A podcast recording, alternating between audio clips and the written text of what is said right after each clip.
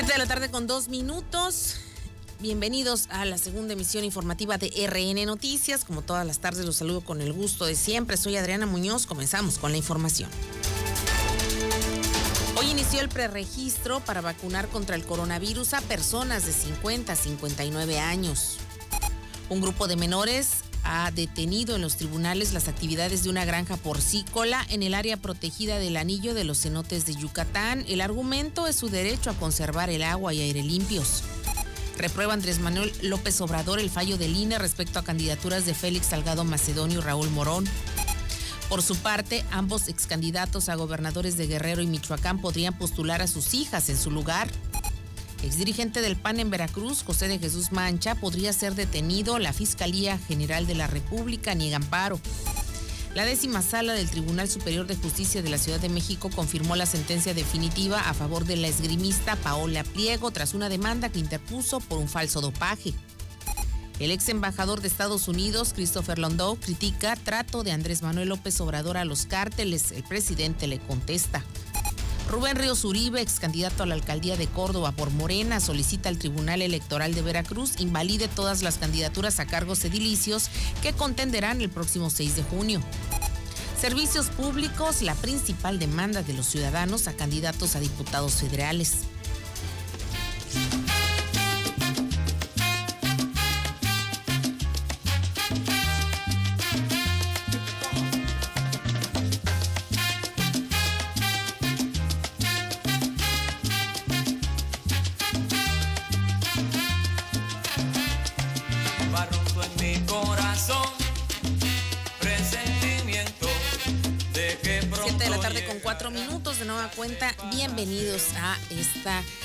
este segmento informativo. Estaremos hasta la media como todas las tardes a través de Más Latina 965. Es un gusto saludarles en esta mitad de semana, miércoles 28 de abril, donde han pasado muchas cosas. Una de las principales y más preguntadas por parte de la ciudadanía en general, no nada más de los veracruzanos, cómo se está llevando a cabo este registro para las personas de 50 a 59 años, cuáles son los detalles, los pormenores, cuándo iniciará. Bueno, será la próxima semana. Las autoridades darán a conocer esta situación, la fecha exacta a partir de unas horas más. En tanto, hoy a través del portal mivacuna.salud.gov.mx ha empezado este preregistro para tener un ordenamiento de todas las personas que se pretenden vacunar a nivel nacional. Es por eso que considere que a la hora de, registrarse en el portal virtual, considere estos elementos. Uno, la CURP, entidad municipio, código postal que es opcional, el teléfono de contacto a 10 dígitos, el correo de contacto. Un correo electrónico tiene que tener usted, apoya a las personas porque muchas veces ya no los utilizan, perdieron la contraseña o bien simple y sencillamente no lo han creado, lo van a necesitar para su registro. Posteriormente, aclara el gobierno de México que esta plataforma no tiene relación alguna con el orden de aplicación de las vacunas. No porque se haya registrado usted tiene prelación, al contrario, deben esperar a que sean llamados en su localidad y den el orden y toda la logística para la vacunación. El objetivo es auxiliar con la planeación de la logística, programación y convocatoria. Repito, mivacuna.salud.gov.mx. En tanto, en los demás municipios que todos conocemos, está avanzando la recta final de la vacunación de la segunda dosis, esta aplicación a las personas de la tercera edad que debe concluir a más tardar el próximo viernes 30 de abril.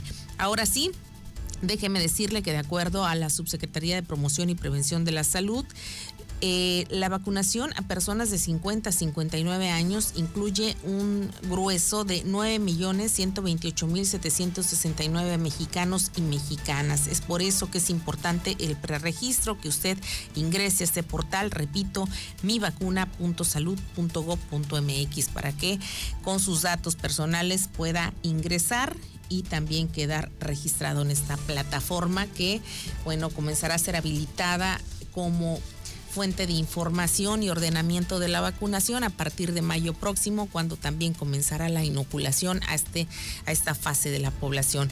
7 con 7, el director general del Centro Nacional de Programas Preventivos y Control de Enfermedades, Senaprese, el doctor Ruy López Ridaura, anunció ayer oficialmente el inicio del preregistro para esta vacunación contra el COVID-19 a personas de 50 a 59 años eh, el inicio de la estrategia de vacunación para la década eh, de 50 a 59 años. Y el plan es iniciar en la primera semana de mayo y la meta de vacunación que tenemos eh, con base en los datos del censo del INAGI es de llegar al menos a 9.128.769 personas de 50 a 59 años eh, en toda la República. Tenemos la distribución estatal y para eso lo que estamos anunciando a la, a la población general es ya el inicio del preregistro, que es en esta página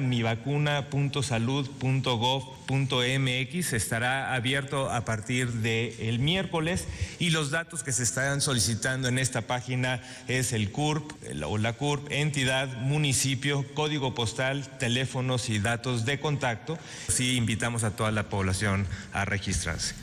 7 con 8 y las estadísticas revelan que a nivel nacional hasta este momento los casos confirmados eh, suman ya eh, 2.333.126, 3.592 contagios nuevos en la última jornada y 434 nuevos fallecimientos. El total de decesos suma 215.547.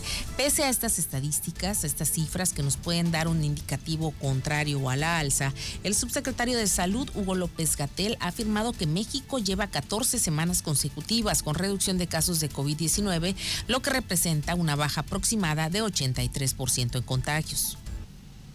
Lo podemos ver en los tres indicadores fundamentales. Los casos estimados bajaron de 112.415 a 18.953 en estas 14 semanas. Es una reducción de 83%. También las defunciones, el grado más lamentable del desenlace de esta epidemia, 9.549 defunciones por semana y llegamos a 1.621 por semana es también una reducción del 83%.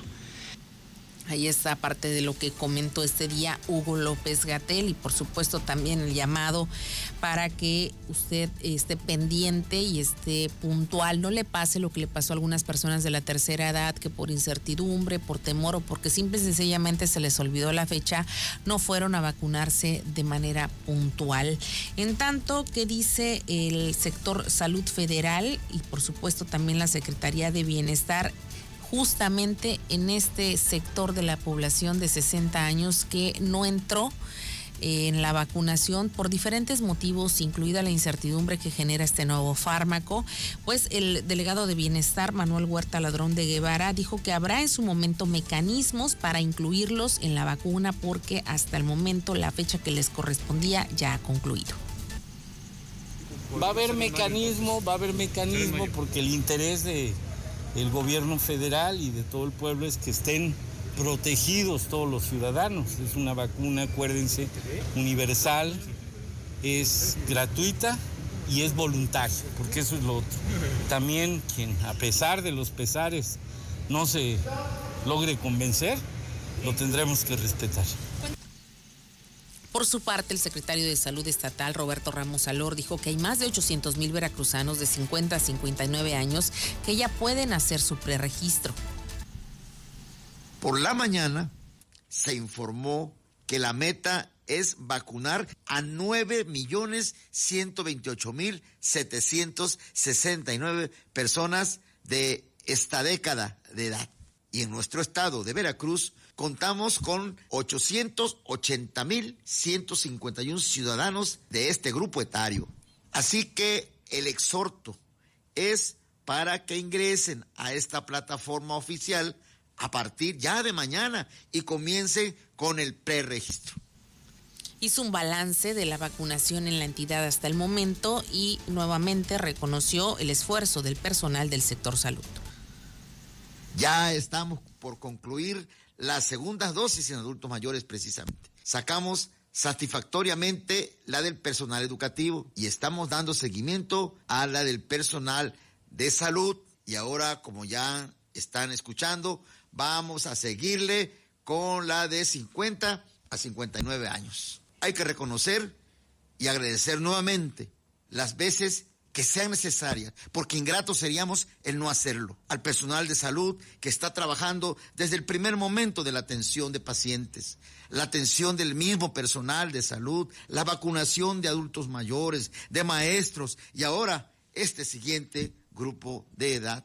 Muchísimas gracias 7 con 12 y bueno, el martes el plan de vacunación contra COVID-19 inició como sabemos en Boca del Río, Jico, Las Vigas y Catemaco, donde se están aplicando aún las segundas dosis abuelitos de estos municipios. Además, hoy miércoles inició esta segunda dosis o esta fase de aplicación de segunda dosis en Chiconamel, Platón Sánchez, El Higo, Colipa, Tenochtitlan, Vega de Alatorre, Jalacingo, Villaldama, Las Minas, Atoyat, Coexala, Huichapa, Ixhuatlán del Café, Omealca, Xochiapa, Aquila, San Andrés Tenejapan, Acula, Amatitlán, Tlacojalpan, Tlacotalpan, Oteapan, Soteapan y Zaragoza, así como en Poza Rica, donde se está llevando a cabo de la siguiente manera, de acuerdo a la primera letra del apellido paterno.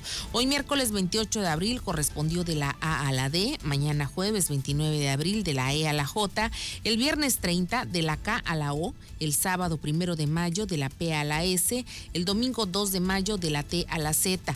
Asimismo, del 29 de abril al 2 de mayo se va a atender a las personas que por alguna razón no puedan levantarse de cama. Recuerden, es muy importante contactar a la Brigada Correcaminos eh, por algún vecino, si usted no tiene familiares y está postrado en cama o está enfermo, para que la Brigada Correcaminos pueda acudir a sus hogares e inocularlo puntualmente, que no se le pase la fecha, esto es demasiado importante. 7 con 14, vamos un corte y regresamos. 7 de la tarde con 16 minutos. Y bueno, con seis votos a favor y uno en contra, los magistrados de la Sala Superior del Tribunal Electoral del Poder Judicial de la Federación reiteraron la sanción impuesta por el Instituto Nacional Electoral de retirar las candidaturas a Félix Salgado Macedonio al gobierno de Guerrero y también respectivamente a Raúl Morón, quien iba a contender por la gobernatura de Michoacán, ambos por el partido Morena. En el caso de Raúl Morón, candidato de Morena a la gobernatura de Michoacán, la votación fue de cinco votos a favor y dos en contra, lo anterior por no presentar los informes de ingresos y gastos de campaña.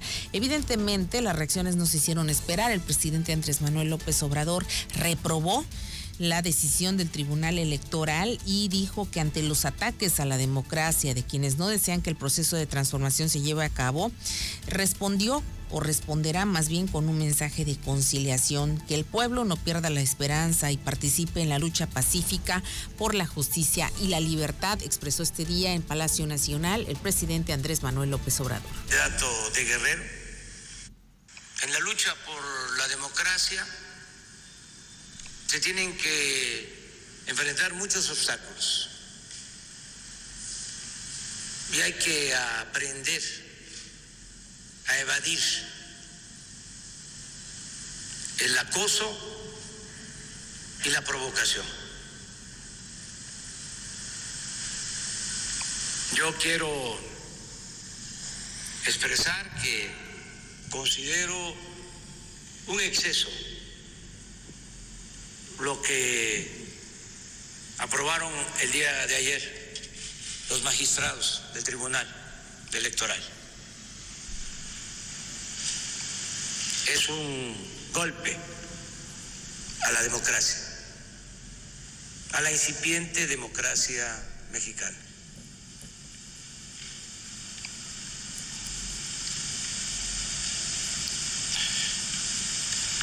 No es posible, no tiene justificación alguna,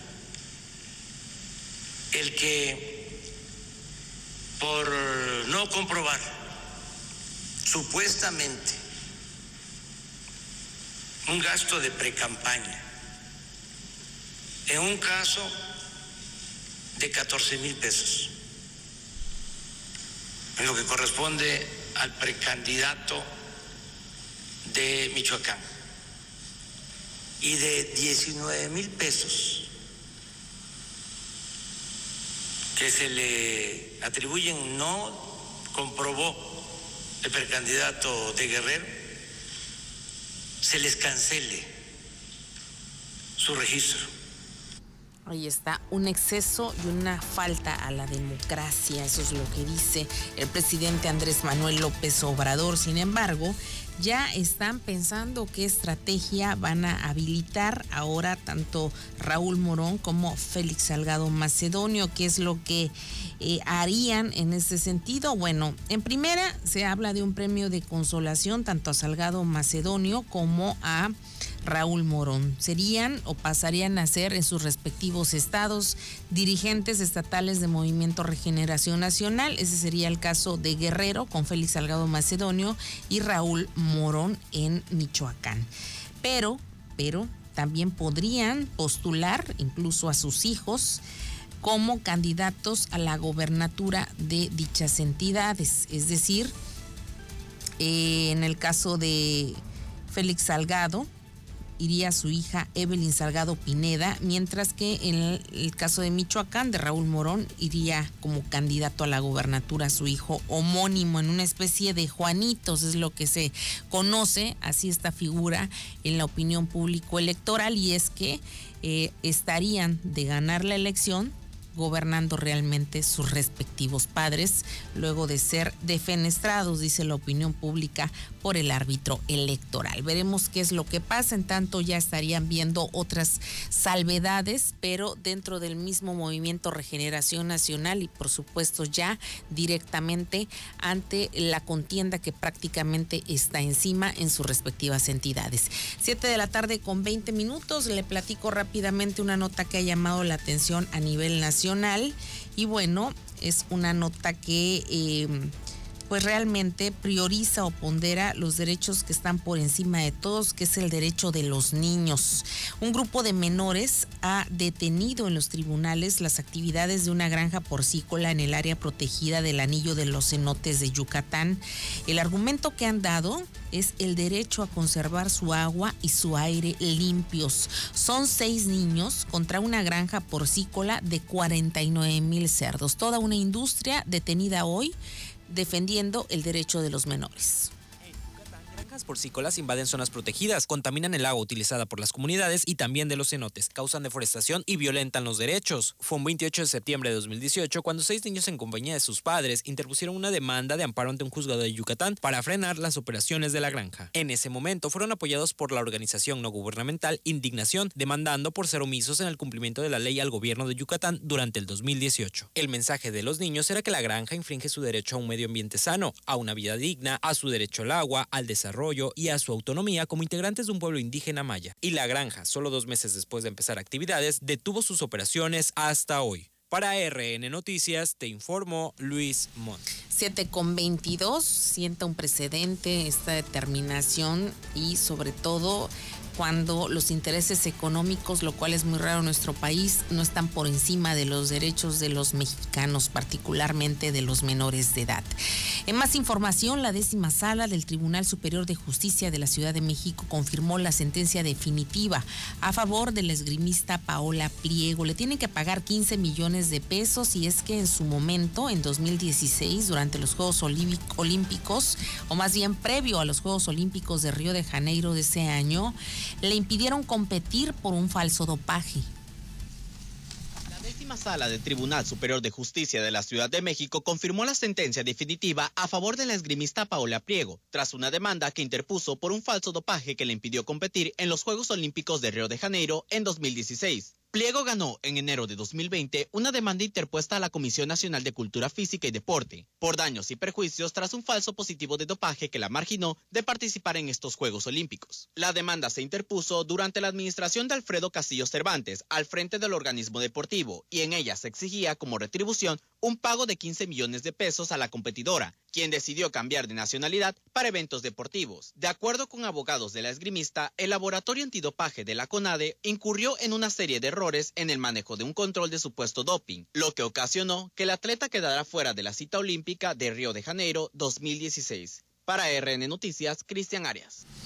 7 con 23 y en otros datos, luego de que Christopher Londow, ex, embajador de Estados Unidos en México, señaló que el presidente Andrés Manuel López Obrador adoptó una actitud de dejar hacer y dejar pasar a los cárteles del narcotráfico. El titular del Ejecutivo dijo que entiende esa postura, pero su gobierno no piensa en arrasar y masacrar como ese país porque son concepciones distintas de enfrentar a los grupos delictivos.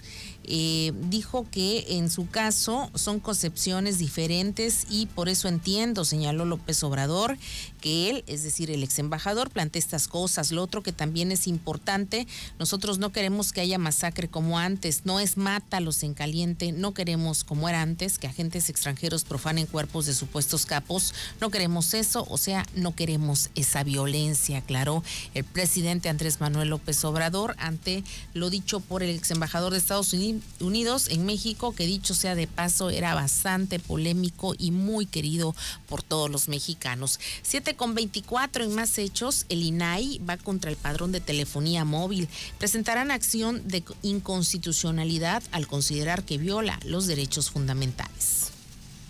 El Instituto Nacional de Transparencia, Acceso a la Información y Protección de Datos Personales determinó el pasado martes interponer acción de inconstitucionalidad ante la Suprema Corte contra el Padrón Nacional de Usuarios de Telefonía Móvil en México.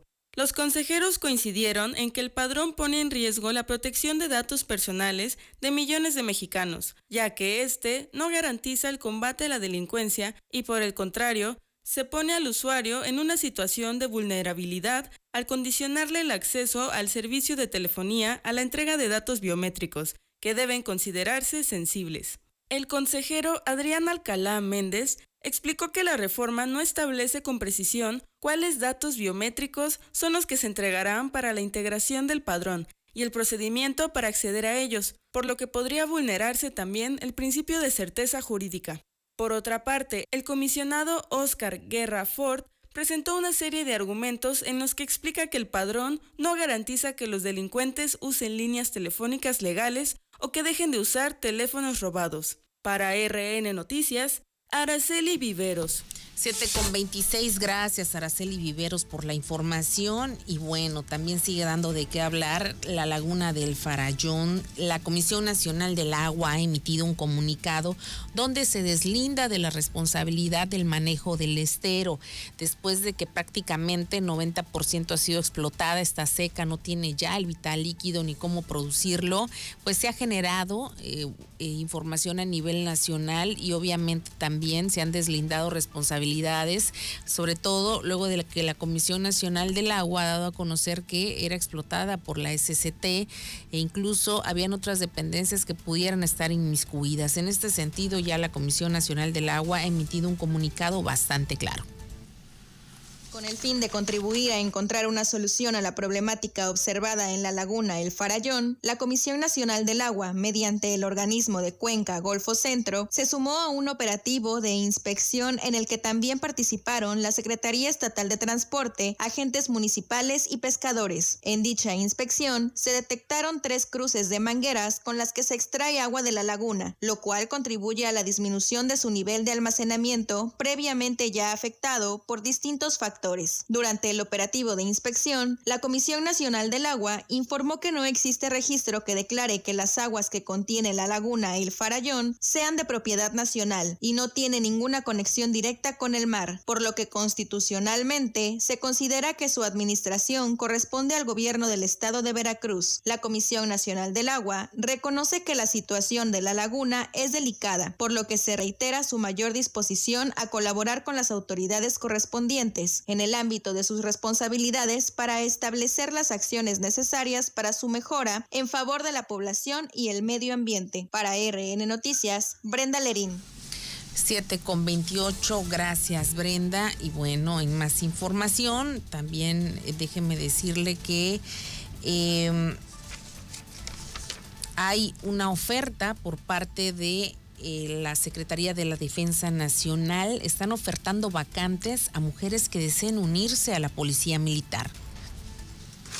La Secretaría de la Defensa Nacional abrió al menos 437 vacantes para mujeres que quieran unirse a la Policía Militar. La convocatoria está disponible en la página de la dependencia. El puesto de soldado Policía Militar está asignado a la Guardia Nacional con un ingreso mensual de 16.296 pesos. Además, ofrece prestaciones por 40 días por concepto de aguinaldo y 20 días por concepto de prima vacacional. Dado que las asignará a diversas unidades, se requiere disponibilidad de viajar. Entre los requisitos se encuentra ser mexicana por nacimiento y no haber adquirido otra nacionalidad, tener la edad máxima de 29 años, 11 meses al 1 de abril del 2021, estar sana clínica y psicológicamente para el servicio de las armas, informó para RN Noticias Gauri Vázquez.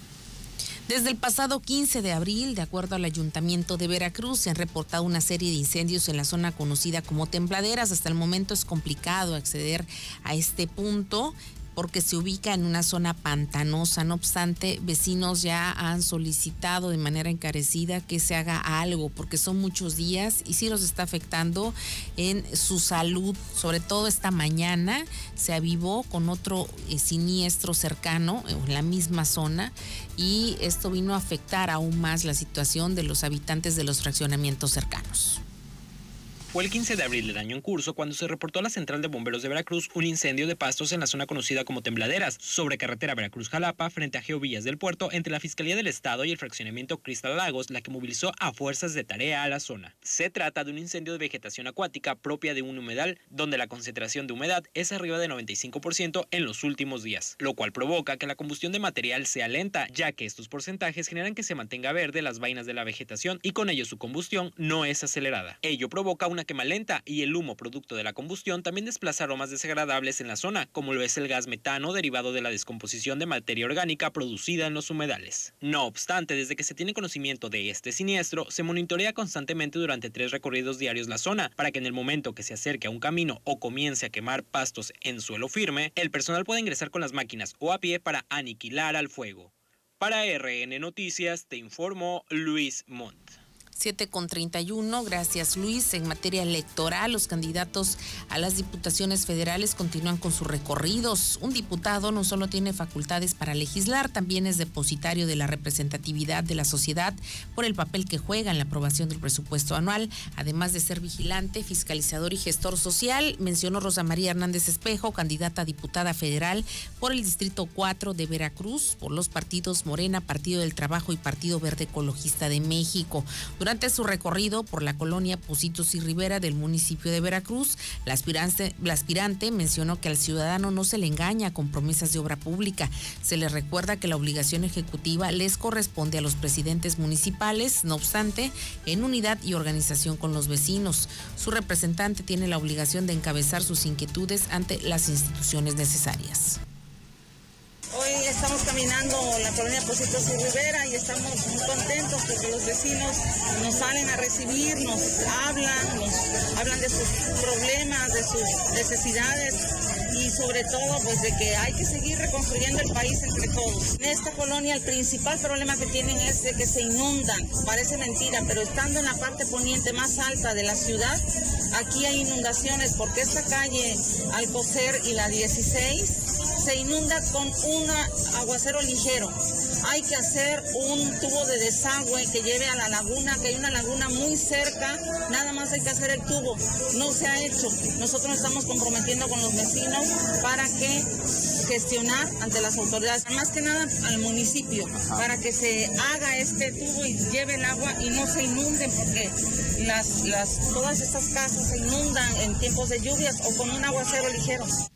7 con 32, luego de pedir el voto casa por casa, Hernández Espejo dijo que un representante popular no puede dar la espalda al sentir ciudadano porque es el termómetro para poder legislar, desde el Congreso de la Unión. Nos vamos, gracias por el favor de su sintonía como todas las tardes y mañana en punto de las 7 de la mañana la primera emisión de RN Noticias. Se queda la mejor programación con Dulce María Valdés, Saúl en los controles y más latina. Excelente noche.